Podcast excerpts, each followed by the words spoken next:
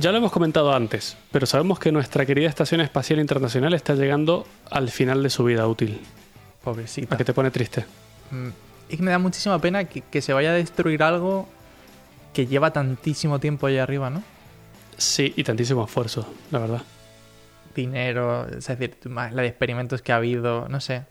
Bueno, pero todo lo que hemos aprendido gracias a Yadri. Pero bueno, el tema es que todavía no se ha decidido cuándo se va a desmantelar. Ah, vale, desmantelar. Exactamente. Bueno, eh, decommission es la palabra en inglés, que Ah, es ah. decomisionar. No sé si existe la palabra en español, la verdad. No es desmantelar, es como quitar de servicio o algo así. Se ha acordado, eso sí, por todas las naciones que, que de momento integran la Estación Espacial Internacional, que hasta diciembre de 2024 debería operar con normalidad. ¿vale? Vale. Hasta esa fecha va a seguir funcionando como siempre. Incluso desde un punto de vista técnico, han dicho que hasta 2028 podría operar sin ningún problema. Oh, qué ¿vale? bueno. El problema es que es cara de mantener y bueno, lleva mucho trabajo y los experimentos que se están haciendo ahí parece que ya han llegado a un punto de no estamos aprendiendo nada nuevo. Incluso ya hay planes diseñados por la NASA de cómo quitarla de órbita. Dejo ahí en el link de las notas del episodio un PDF que te explica cómo, cómo la van a desorbitar. Hay un par de, de ideas y todo. Pero, Muy o sea, no, pueden hacer como los chinos. En plan, bueno, Una en plan- caída descontrolada, ¿no? En plan, aquí vamos a ver dónde cae esto. ¿sabes? Usad paraguas hoy que no sabemos si va a caer mierda del espacio. bueno, la idea básicamente es esa, pero Pero bien. una caída controlada sobre el mar. Vale, tiene sentido. Vale. Como ya sabes, todas las cosas que entran en órbita, que entran en la atmósfera, se quema, creo que el 96% de la masa de las cosas que, que entran. O sea que si caen cosas no van a ser muy grandes, en teoría. Ya, pero basta que, basta que caiga una cosa de, no sé, medio metro y, te, y se estrelle contra un edificio de oficinas y mm, no sé. Sí, a ver qué tal. Pero bueno, si bien esta es una noticia bastante triste, hay un par de buenas noticias y vienen de la mano. Hablando de China, China ya tiene en órbita los primeros módulos de su estación espacial propia. Ellos han hecho, y esto lo hablamos siempre en el, en el chat de Bucle Infinito que tenemos en Telegram, por cierto, uniros, que está bastante interesante, siempre se, se consiguen cosas divertidas ahí. Em, China ha puesto esta estación espacial propia en órbita hace menos de un mes. Sí. Hace dos semanas, creo. Una semana después de lanzar el primer módulo, lanzaron el segundo módulo, ya están juntos, están ahí flotando. Esto ha sido la semana pasada. Y dentro de dos semanas ya mandan a los primeros ast- aut- astronautas a habitarla. O sea, van a un ritmo increíble. Y esos astronautas se van a quedar ahí durante tres meses. Esta estación espacial es de uso exclusivo para China, porque claro, a pesar de que China ayudó en la construcción de la, espación- de la Estación Espacial Internacional, fueron expulsados. O sea, les banearon, no sé si sabías esto. No, no sabía que la habían baneado. O sea, de- ¿qué- Mm. ¿cuál fue el motivo? El motivo era problemas de derechos humanos y de seguridad nacional. Ah, mira. El o sea, a saber de qué se trata. No sé si tenían niños trabajando montando cosas espaciales o qué.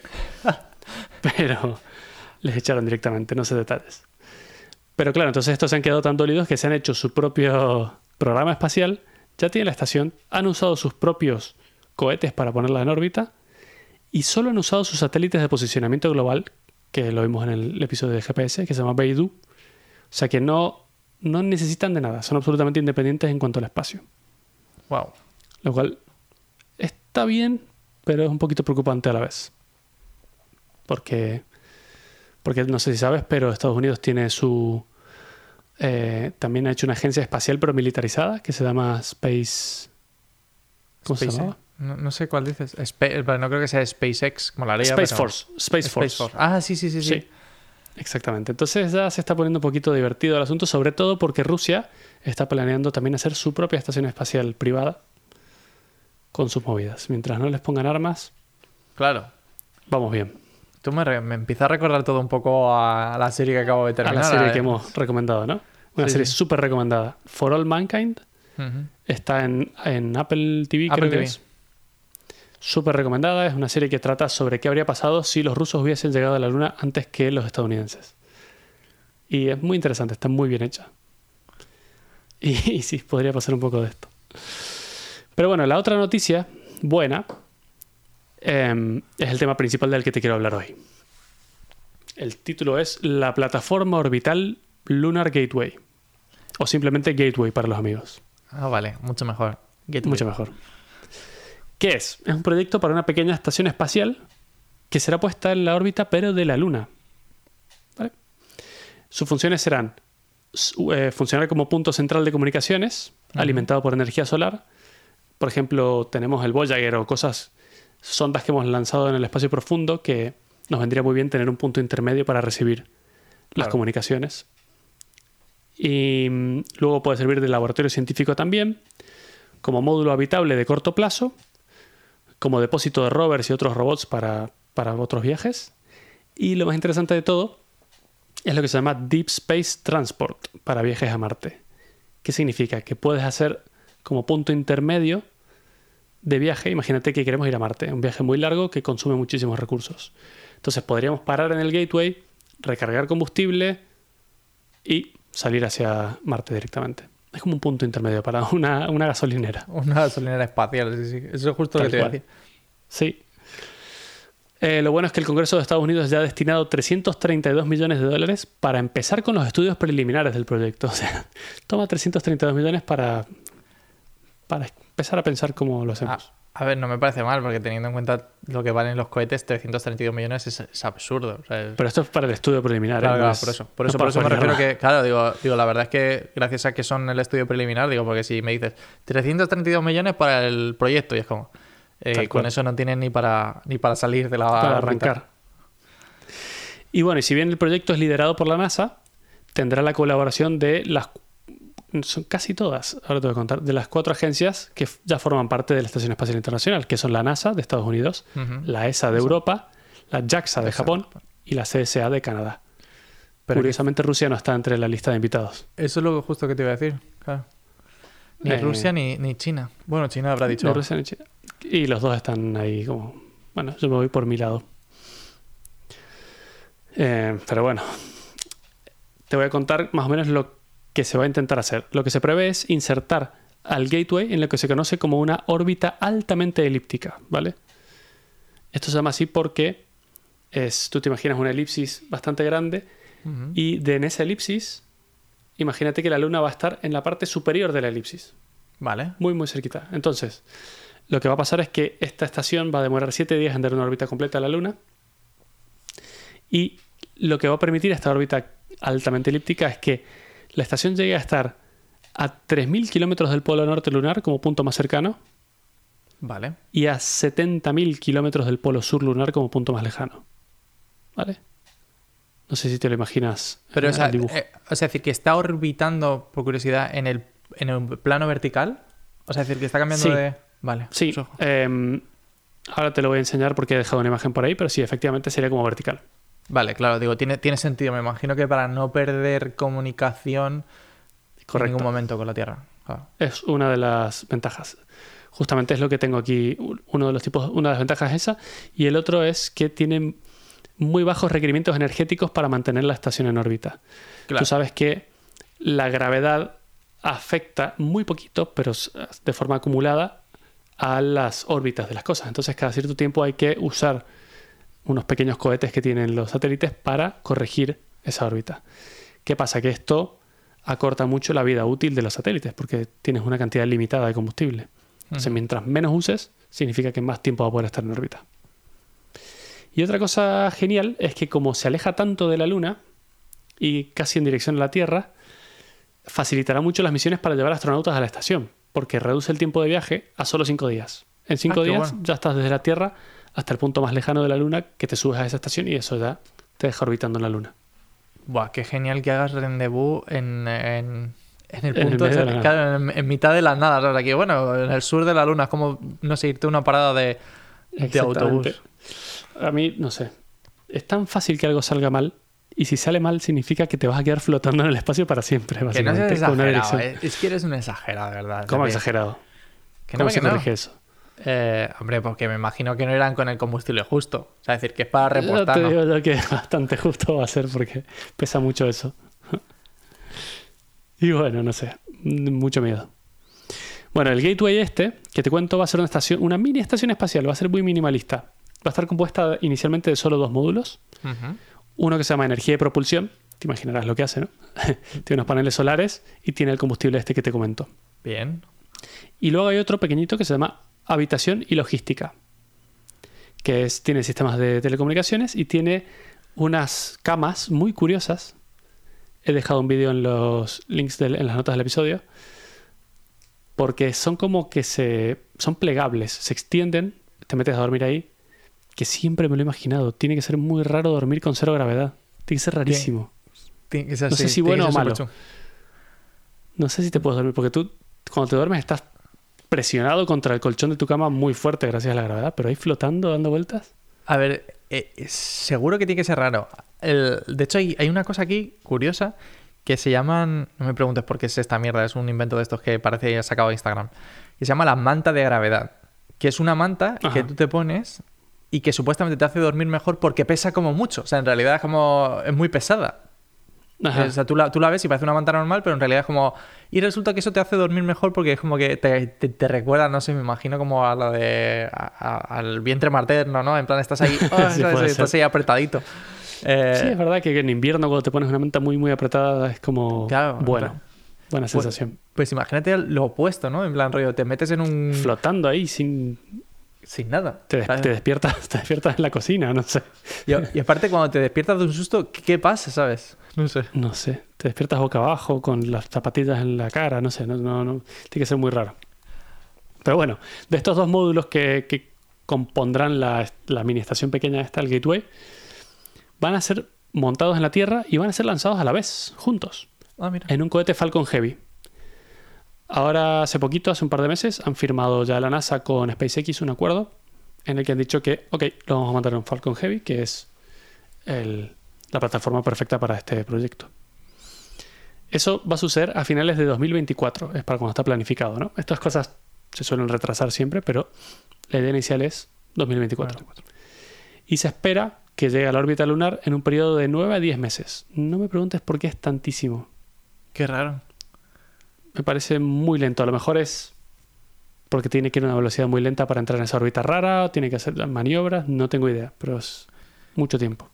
A ver, mm, si yo por lo poco que sé, gracias a Kerbal Space Program, el, claro, el cambiar de órbita a, mm, a una órbita vertical, o sea, vertical me refiero, o sea, hacia la- es que es simplemente Contraria claro, el espacio, claro, claro. exacto, en el espacio no existe vertical o horizontal, simplemente que tú vas en un plano y cambiar de plano el- a la nave consume muchísimo, muchísimo, muchísimo combustible.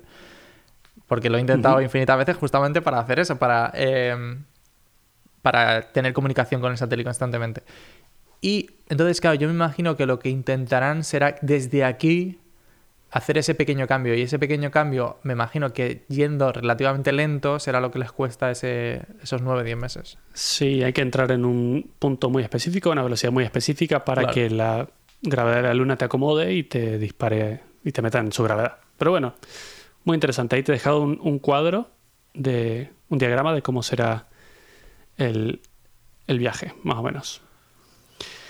Luego, la ESA fabricará un módulo más más adelante que lo que va a aportar va a ser repostaje de combustible, que es justamente lo que te he contado que era una de las ideas iniciales para hacer un viaje intermedio y seguir. Un espacio para experimentos científicos, que va a ser básicamente un hueco por ahí para meter cajas. Y equipamiento adicional para telecomunicaciones. Se planifica que ese módulo sea lanzado en 2027, ya tres años después de- del otro, ¿no? Y finalmente, la ESA junto a la agencia espacial japonesa JAXA va a aportar un módulo más, que será un módulo habitable, es para meter más gente dentro. Ah, bueno. Este va a estar, se va a combinar con el que ya exista pequeñito para meter gente. Y sumados los dos, suman 123 metros cúbicos de volumen habitable en la estación. Piénsalo de nuevo. Las cosas ahí se miden en metros cúbicos porque no hay gravedad.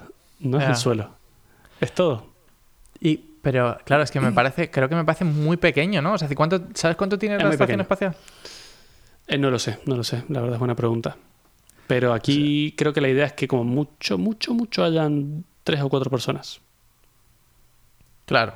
Vale, sí, o sea que no es tan grande Es como la para, estación. está pensado para corta estancia, ¿eh? está pensado para estar muy poco tiempo ahí, solo para hacer un cambio de una nave a la otra, porque también lo van a usar mucho para enviar los astronautas ahí, ellos se meten ahí y se suben a un Lunar Lander, Claro. que es una otra nave que aterriza en la Luna, y eso los baja. ¿Qué pasa? Que eso simplifica mucho los viajes, porque tú no tienes que enviar una máquina que sea capaz de aterrizar en la Luna y luego volver. Claro. Que es súper mayor cantidad de complejidad y de peso. Esa máquina ya está ahí arriba y la puedes reutilizar. Claro, Entonces los viajes a la Luna serían mucho más fáciles.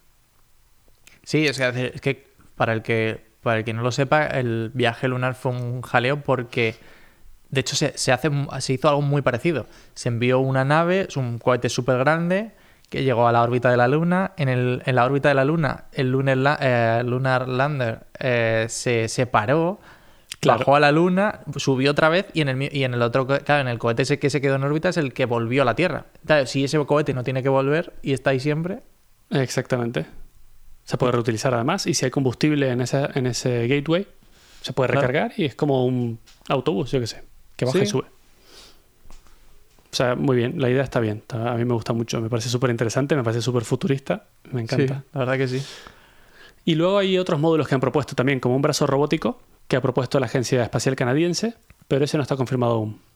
Lo más curioso del brazo robótico canadiense es que se llama Canadarm, Oh, qué gracioso. como Canadá. brazo y Canadá unidos.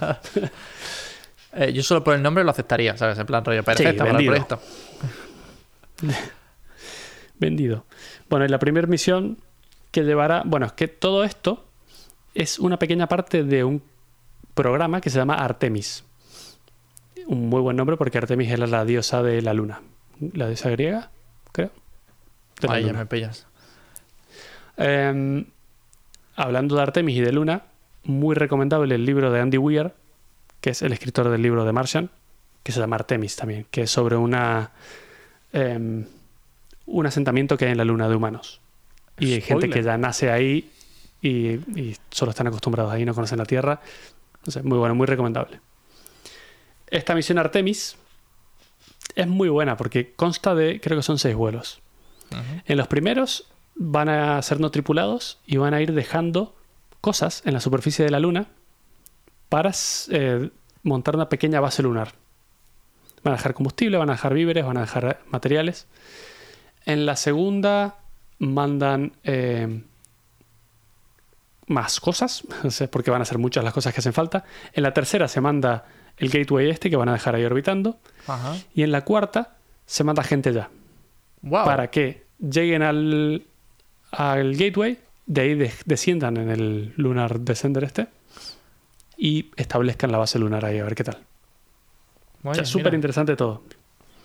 Por eso te digo, ¿eh? O sea, es decir, que le zurzan a la base, eh, a la base espacial rusa y, y china. Nosotros Claro, una base lunar ahora, venga, tomamos aquí. Sí. Bueno, no sé, me parece súper curioso. He dejado también enlaces a, a notas de Wikipedia donde te, explican todos los Artemis y de qué se tratan y tienen unos diagramas muy buenos, muy explicativos de cómo va a ser todo. También dejo un vídeo de YouTube que recomiendo mucho que explica eh, cómo van a montar la, la estación del Gateway. Muy interesante. Y bueno, y los planes a futuro es que se espera que uno de los usos principales de esta estación sea el repostaje de combustible para naves que vayan a algún otro destino final, ya sean tripuladas o no. claro. Eh, pero bueno, que puedan pasar por ahí a recargar y poder seguir. Se provee que esto será posible, o por lo menos eh, válido, que no sea más caro que ya llevar el combustible, solo cuando ya estén bien establecidas las bases en la superficie de la Luna y que puedan generar combustible ahí mismo. Que eso ya es como un poco futurista y todavía no sabemos ni cómo. ¿En serio? Es decir, pues yo lo estaba pensando y claro, normalmente las, las segundas etapas, que son las que llegan, o sea, las que ponen el normalmente el payload en, en su sitio, eh, claro, al final es algo que tú tienes que subir hasta ahí y que tiene que estar a full, ¿no? De- lleno de combustible Claro, para llevarlo. Pero claro, lo estaba pensando ahí. Y bueno, y si llevases una segunda etapa de estas prácticamente vacía, eh, lo único que te tienes que acercar es a la luna, rellenarla, te has quitado todo ese peso de encima.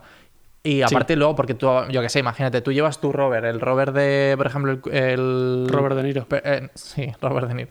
El Perseverance, eh, es decir, eh, pesaba muchísimo, pesaba casi una tonelada, si no me equivoco, o algo así.